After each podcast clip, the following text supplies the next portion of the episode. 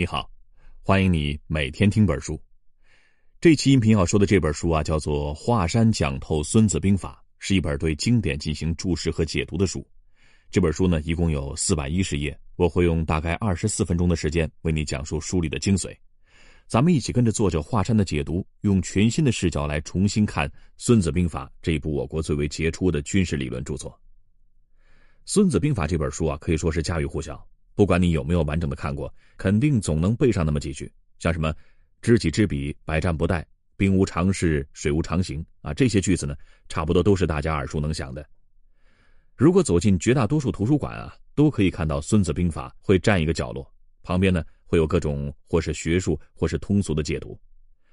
它的旁边啊，经常躺着什么《三十六计》《厚黑学》这样的书，看起来呢好像是售卖奇谋诡计的，实际上啊。《孙子兵法》这部书啊，在我国的传统文化当中占有极其重要的地位。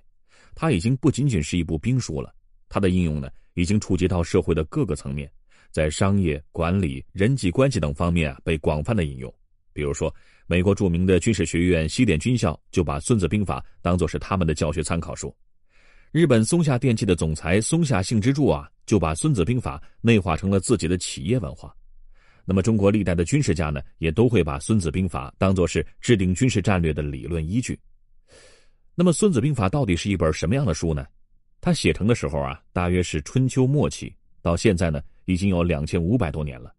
全书一共是三卷十三篇，一共是六千多字。作者啊，是春秋时期的将军孙武。这本书自从成书以来啊，被历史上的很多名人解读过。那么，第一个系统性的给他做注释的，就是三国时期的曹操。后来呢，又被很多名家做注释和解读，流传到现在。那么，得到历史认可的、公认有价值的有十一家，像曹操、杜牧、梅尧臣，还有张玉等等。中华书局啊，后来出版了一本书，叫做《十一家注孙子教理》，就是在原书的基础上呢，对这十一家的注释做了一个编注。那是在注释方面很权威的一本书。还有一本啊，对于《孙子兵法》进行白话文翻译的书，是郭化若将军的《孙子兵法译注》，那是在翻译方面比较准确的一本书。那么这期音频啊，咱们要说的这本《华山讲透孙子兵法》呢，就是以前两本书为参考，再加上华山本人的理解写成的。这本书的作者啊叫华山，他创立的公司呢，长期为很多的知名企业做战略营销策划，后来啊，还进军出版业。策划出版了《藏地密码》《流血的仕途》等一些畅销书。华山还写过另外一本畅销书，叫做《超级符号就是超级创意》，也在营销界很出名。那么，在这本《华山讲透孙子兵法》里面啊，华山参考了前人的注释，对于孙子兵法进行了全新的解读。在书里面呢，有很多个人洞察。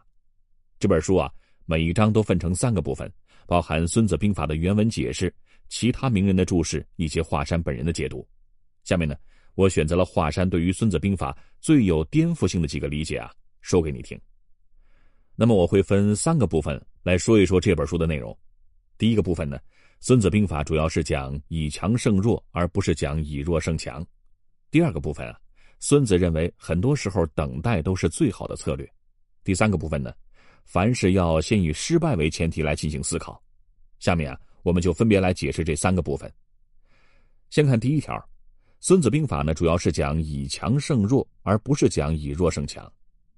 提到兵法呀，咱们的第一反应都是用计，想方设法的用最少的人力、物力、财力来打败敌人。比如，咱们都知道历史上以少胜多、以弱胜强的著名战役赤壁之战，周瑜用五万人歼灭敌军二十多万人，为三国鼎立奠定了基础。淝水之战呢，谢玄用八万兵力把苻坚九十七万大军打的是落花流水。那么追到洛阳的时候啊，苻坚的九十七万人只剩下十多万人了。所以你看啊，这个用兵之计使得好不好，是关乎几十万人的生死的。所以《孙子兵法》呢，开篇就讲了这个计，叫做“史计篇”，开始的史，计算的计。那么这个计到底做什么解释呢？过去啊，咱们都听过什么三十六计、缓兵之计，这里的计呢，和《孙子兵法》里讲的计是不是一回事呢？别急啊。咱们先从《孙子兵法》书里的一句话来说起。那么这句话是这么说的：“兵者，诡道也。”这里啊，要重点看两个字：“诡”和“道”。诡是诡辩的诡，意思是变化。那么道呢，原来是指途径，这里啊说的是计谋。这整句话翻译过来就是啊，用兵之道在于千变万化，出其不意。不过这句话一出啊，可是误了不少人。大部分人的理解呢是用兵在于计谋，要多使用诡诈之术。其实错了。华山认为啊，《孙子兵法》里的“计”并不是计谋的意思，而是通过客观分析，提前计算出胜败的概率，也就是计算。孙子的本意呢，也并不是提倡我们要多用计谋、耍小聪明，达到以弱胜强的目的，而是提倡我们啊，在开战之前要多计算，用概率分析定胜负。赢的概率大，我们就打；赢的概率小呢，我们就别劳民伤财了。在《孙子兵法》的原文当中啊，也提到这个观点，说：“兵者，国家大事，死生之地，存亡之道，不可不察也。”意思是说呢。军事是国家的大事，是人命关天的事，不能轻举妄动，一定要仔细审查。这句话呀，孙子就是在倡导人们要有敬畏心，应该评估各种因素，发现自己已经占了绝对优势，已经非常强大了，已经是必胜无疑，这时候才可以开战。所以呢，《孙子兵法》的核心思想啊，是教人们以强胜弱，而不是以弱胜强。这个核心思想呢，可能和咱们过去的认知有点不一样。过去啊。我们听过最多的就是诸葛亮用空城计、草船借箭等各种计谋取得胜利。那么，就连现在大公司和小公司之间的竞争博弈，很多 CEO 们呢也都在借鉴诸葛亮的权益计谋，学他呀如何用计来以小博大。我们得到 App 之前也解读过一本书，叫做《柔道战略》，整本书讲的都是企业当中小公司如何靠用计来战胜大公司。不过，华山认为啊，诸葛亮的计。并不是《孙子兵法》里强调的计，《孙子兵法》里强调的计叫做五事七计，这可不是诸葛亮的计谋之计。那什么叫五事七计呢？这是《孙子兵法》里面提出的衡量自己和衡量对手的参考指标。五事是指道、天地、将、法，分别是指政治、天时、地利、将帅素质，还有军事体制等五个方面。七计呢，就是问自己七个问题。这次出兵是不是合乎道义？带兵的将军有没有本事？天气怎么样？地理环境怎么样？军队有没有规矩？武器和对方比谁更强？士兵平时有没有经常操练？还有军队的奖惩机制是不是很明确？等等。那说完了五十七计是什么意思啊？咱们再回过头来看一看诸葛亮的决策，就能够理解为什么诸葛亮的计并不是最优之选了。比如说啊，诸葛亮为了实现自己的梦想，六出祁山，北伐曹魏。掏空了蜀国的国力，但是最后呢，并没有取得实质性的战果，反而是加速了蜀国的灭亡进程。冒了这么大的风险去打仗，这在兵法上啊，就是对于战争没有敬畏心的表现。那你要问了，诸葛亮是个赌徒吗？也不是，他又是一个非常谨慎的人，不打无把握之仗，一看不行了就撤军。所以华山认为啊，既然如此，那你当初又何必要发兵呢？所以啊。诸葛亮的计是计得糊涂。孙子兵法里啊，就提到一点，叫做“故善战者之胜也，无智明，无勇功”。什么意思呢？就是啊，真正会打仗的人啊，他们的功绩都是看起来很平常的，根本没有什么惊心动魄和曲折离奇的故事，都是靠自己的实力去碾压对手。那么这也是曾国藩经常说的“结硬寨，打呆仗”。真正的胜战啊，看上去是平淡无奇，没有故事的。为什么呢？因为在开战之前，胜负就已经分出来了。所以华山认为啊，《孙子兵法》讲究的是不战，他主张呢，战斗应该以强胜弱，在开战前就决定胜负，而不是那种用奇谋诡计玩以弱胜强的戏剧性游戏。对自己的决策保有敬畏心，确保自己处在绝对优势下再行动，这是《孙子兵法》教给我们的道理。前面说的就是第一点。孙子兵法主要讲以强胜弱，而不是讲以弱胜强。下面呢，我们来说第二点，等待很多时候都是最好的选择。先说个段子啊，说日本啊在战国时代有三个英雄，织田信长、丰臣秀吉和德川家康。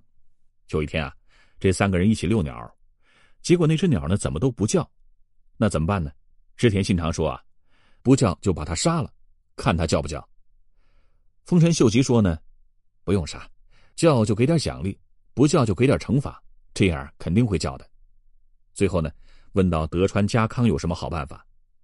德川家康慢悠悠的说：“啊，什么都不用做，等着就行了。他是一只鸟，早晚会叫的。”那么这个故事啊，当然是后人编出来的一个小段子，但是也说明了一个道理，就是等待有时候就是最好的选择。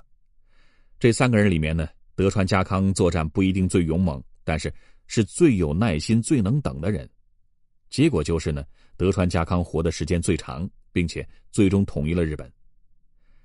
古代欧洲著名的军事统帅汉尼拔曾经说过这样一句名言：“说进攻就是最好的防守。”意思是说啊，要在进攻当中寻找机会，让敌人没有喘息的时间。但是作者认为啊，《孙子兵法》很多内容都体现了等待的重要性。很多时候呢，等待比进攻更重要。比如说，孙子曰：“昔之善战者，先为不可胜，以待敌之可胜。不可胜在己，可胜在敌。故善战者。”能为不可胜，不能使敌之必可胜，故曰胜可知而不可为。这句话有点长，而且还有点绕。其实呢，意思很简单，就是说呀，古代善于打仗的人都是先管好自己，把自己防守的严严实实的，摆出一个不可战胜的形，然后呢，再等待时机攻击敌人。你自己能不能被打败呢？那是你的事儿。别人能不能被打败啊？那是看他们有没有给你机会，有没有失误。如果别人是无懈可击的，那我们是没有办法取胜的。这时候能做什么呢？只有等，等什么呢？等对方失误，等待形势变化。那什么是形势呢？其实啊，这两个字啊应该分开看。形指的是在做事前就要看好这个事情能不能做；势指的是开始做事之后要观察态势，遇到问题随机应变。很多人啊接受不了这一点。认为等待就是不作为，是一种懦弱的表现，必须要不断的折腾自己啊，才能有一点心安的感觉。其实这是一种战略焦虑。实际上啊，不出手并不是不作为，这是积累蓄力的过程，等待自己的力量慢慢壮大，等待对方出现失误，等待形势的变化。只要一有机会就果断出手，抓住就打，一击决定胜负。这就是等待的价值。成功啊！必须有大量的、充分的、长期的积累，只有这样呢，才能活在他人的想象之外。《孙子兵法》当中啊，还有一句也把这个“等”的思想说得很透彻。书里说啊：“不可胜者守也，可胜者攻也。守则不足，攻则有余。善守者藏于九地之下，善攻者动于九天之上，故能自保而全胜也。”那怎么理解这句话呢？就是说啊，跟敌人相比。自己力量不足的时候，就应该老老实实的防守，等到自己有余力，而且有很多余力的时候，再发动压倒性的进攻。可以看出来啊，孙子的战略思想是偏保守的，战斗不能轻易打响，没有绝对把握的时候呢，不该贸然出击，而是要积蓄自己的力量，等到有十足把握的时候再出手。其实啊，这句话不但体现了孙子提倡防守、提倡等待的思想，还有一个思想就是保全。不光要保全自己，也要保全全城的物资，甚至还要保全敌人。最好啊，连对方的人也不要杀。最好的办法呢，就是壮大自己的声势。敌人一看到我们铺天盖地的战斗力，他们的战斗意志瞬间就瓦解了，放下武器投降，最后投靠我们。那我们的军队呢，就会更加壮大，也就是不战而屈人之兵。孙子认为啊，胜利只是手段，不是目的。战争的目的是什么呢？应该是降服敌人，实现安定。也就是说啊，打赢几场战斗没有意义。最好的方法就是呢，用绝对的优势一次性解决敌人，让敌人丧失战斗意志，才算是真正赢得了战争。所以这一句啊，“善守者藏于九地之下”，就是说，别以为防守和等待是没有价值的，在等待中积累自己的实力，不做无意义的消耗，最后呢，用绝对的实力保全自己，甚至保全敌人。这才是战斗的最高境界。那么，对于企业经营者来说啊，在自己的领域精耕细作就是守，跑去其他领域拓展业务呢就是攻。就个人来说也是一样，行行出状元，在一个专业里专注坚持，五年成专家，十年成权威，这也是守。守得住一个领域，守得住一个位置，就总能够活在他人的想象之外。那什么叫做善攻者动于九天之上呢？就是说啊，你在攻击别人的时候，对方是没有还手的余地的。九天之上是什么意思呢？就是啊，你和对方不在一个层次，不在一个维度，不在一个战场。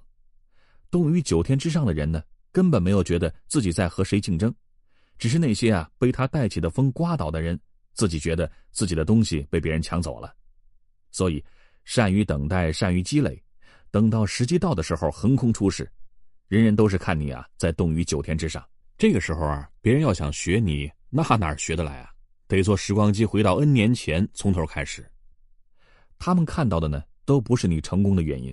这个原因啊，估计只有你自己知道，那就是等待给你带来的竞争力。咱们前面啊说了第二点，孙子认为，在大多数情况下，等待是最好的策略。做大事的人呢，要耐得住寂寞，寻找正确的时机出动，才能够立于不败之地。从这里啊，可以看出孙子做事的方法是非常谨慎的。这种谨慎也是整本书的一个主要基调。孙子自始至终都在强调啊，做任何事之前都要考虑三个因素。那么，首先要考虑的就是风险，其次才是代价和利益。那接下来我们要讲的第三点呢，也不例外。孙子强调啊，做任何事要以失败为前提来进行思考。开干之前先想清楚，如果失败了怎么办？那么这和我们通常做事的思路啊不太一样。通常情况下呀。咱们做事都是以成功为前提假设进行思考的，大家都是奔着把这事儿做成去的，所以整个过程呢都是围绕如何成功展开的。你可能会说啊，这不是很正常吗？不教我们成功，难道要教我们失败吗？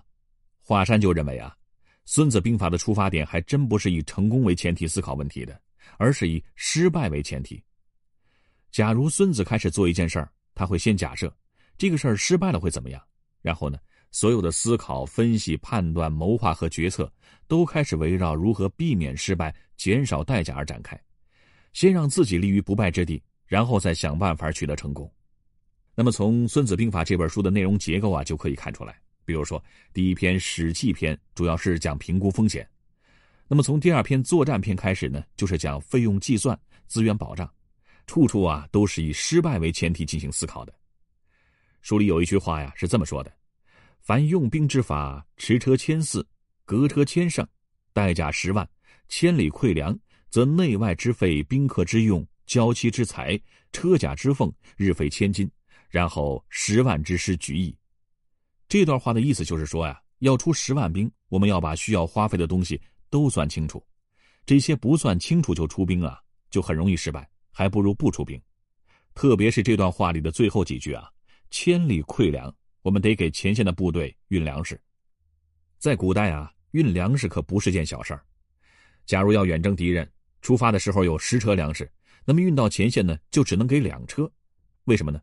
因为有四车啊，被运粮食的部队在途中就吃掉了，还有四车呢，也不能给，得留在回来的路上吃。这个送达率啊，还算是高的。有人在这一句旁边注解说啊，千里之外运粮食还需要二十个人养一个人，也就是说啊。二十个人的口粮才能够运一个士兵的口粮，你就发现了这个消耗得有多大。更何况啊，还要加上其他的车甲器械的费用，这些都是钱，成本是大大增加了。你看，孙子啊，他在做一件事的时候啊，非常务实，他反复的算账，强调战争很贵，人很贵，马很贵，粮食很贵，战争的成本太高，最好是不要打。就算能打赢呢，也要算账，看划不划得来。打赢了。杀敌一千，自损八百，不一定有多大好处；打输了，国破家亡，命也没有了，那更是得不偿失。所以，孙子呢，并不因为自己是一个军人呢，就鼓励自己的主子使劲打仗。在决定要不要打仗的时候啊，他会仔细的算账，权衡利弊。所有的前提假设呢，都是以避免失败为前提的，而不是以取得成功为前提的。所以，华山也认为啊，经营公司和打仗一样。也要以失败为前提来进行思考。为什么有的人创业能够专注深耕一个领域，十年如一日，二十年磨一剑，最终成为行业领袖呢？而另一些人东一头西一头，今天干这个，明天干那个，最后啊，沦落为一个创业失败专业户。这背后的原因是什么呢？其实啊，就是思维方式的差异。前者不一定是有特别的大智慧，而是一个失败前提思考者。你跟他说什么呀？他都觉得是有风险，他首先假设干不成，把自己呢逼到绝境，去设想应对风险的策略，最后啊，他成了集大成者；而后一种人呢，他是成功前提思考者，听到什么呀，都觉得是大机会，是不能错过的千载难逢的机会，因为害怕错过，最后呢，啥也没得到，一直在创业浪潮当中翻滚啊，也不见起色。在书里啊，还有一句话：“故不尽之用兵之害者，则不能尽之用兵之利也。”什么意思呢？不完全理解用兵的害处，就不可能知道它的好处。做事啊，最好是先考虑失败，再想着得到的好处。就像咱们现在创业一样，创业和打仗很相似，都是九死一生的事情，有可能啊，比打仗的胜算还要低十倍。因为打仗就是两方在打，不是你胜就是我胜。而创业经营公司呢，就不一样了。你以为是和竞争对手在打，其实呢，都是和市场的变化在打。市场环境啊，本来就没有义务来帮助创业者，所以在创业的时候，先能避害，才能趋利。因为利益啊，今天没有了，明天可能还有，但是呢，致命的伤害却有可能让我们输掉老本，彻底出局。所以啊，避害比趋利要重要的多。这里啊，并不是在比较哪一种思维更好，每个人条件也不一样。孙子在这里呢，是提醒我们做事之前要充分考虑好风险。战争和生意一样。还是谨慎为好。除了保持谨慎，避免失败之外啊，孙子对于失败还有一个更加深入的理解，那就是学会认输。在书里呢是这么说的：“故用兵之法，十则为之，五则攻之，倍则分之，敌则能战之，少则能逃之，不弱则能避之。故小敌之坚，大敌之擒也。”大概意思就是说呀，要衡量敌我双方兵力的差距，来确定下一步作战的行动。如果弱小的军队和敌人硬拼，那就只能成为强大军队的俘虏了。从这里啊可以看出来，孙子是一个极其保守的人，先胜后战，没有胜算呢就不要打，只要兵比对方少啊，那就坚决不要打，速速逃走，先走为上。这一点好像和我们平时的想法完全不一样。咱们现在经常说的故事呢，都是以少胜多，以弱胜强，坚持到底，永不放弃。特别是你看历史上啊，到处都是以少胜多的例子，什么巨鹿之战啊、官渡之战啊、宁远之战啊，很多很多，怎么就不能打呢？其实啊，这在管理学当中啊，就叫做沉默的证据。真正的大概率事件都是沉默无言的，而那些小概率事件呢，往往会被大肆宣传。那些逃跑的将军们啊，自然是不会大肆宣扬自己的败绩的。而那些以强胜弱的战役呢，因为太平常，也没什么好传播的。几千年来啊，这样的以弱胜强的小概率事件加起来啊，看起来反而成为一个大概率事件了。人性的特点呢，就是要赢，谁都不喜欢输，认输在很多时候也被认为是不可接受的。但是现实就是现实，现实当中啊，你做的事情往往就是会输，认输才会赢。这句话呀，大家还能勉强接受，毕竟最后还是会赢啊。但是如果最后还是输呢，你能不能接受失败呢？这是孙子提出的一个问题。所以，本书的作者华山说啊，当你真正的去学习《孙子兵法》之前呢，你可能以为这是一部教你怎么取胜的秘籍，它当然也是。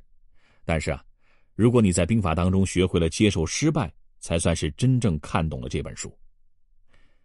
好，咱们来总结一下这本书里啊，我们说了三个观点。第一个，《孙子兵法》主要是讲以强胜弱，而不是讲以弱胜强。对自己的决策抱有敬畏心，确定自己是处在绝对优势下再行动，这是《孙子兵法》教给我们的道理。孙子认为，等待很多时候都是最好的选择。做大事的人要耐得住寂寞，藏于九地之下，动于九天之上。第三个，凡事要先以失败为前提进行思考。做任何事之前，一是考虑风险，二是考虑代价，第三才是考虑利益。一切的思考围绕避免失败开始。最后要能做到坦然的接受失败。其实啊，《孙子兵法》讲来讲去都是在强调基本功，告诫人们抓住基本面，管好自己，修炼自己，等自己变强了再等待时机。要么不出手，一出手就大获全胜，先胜后战，一战而定。以上就是这期音频的全部内容，为你准备的笔记版文字整理在了音频下方的文稿里。恭喜你，又听完了一本书。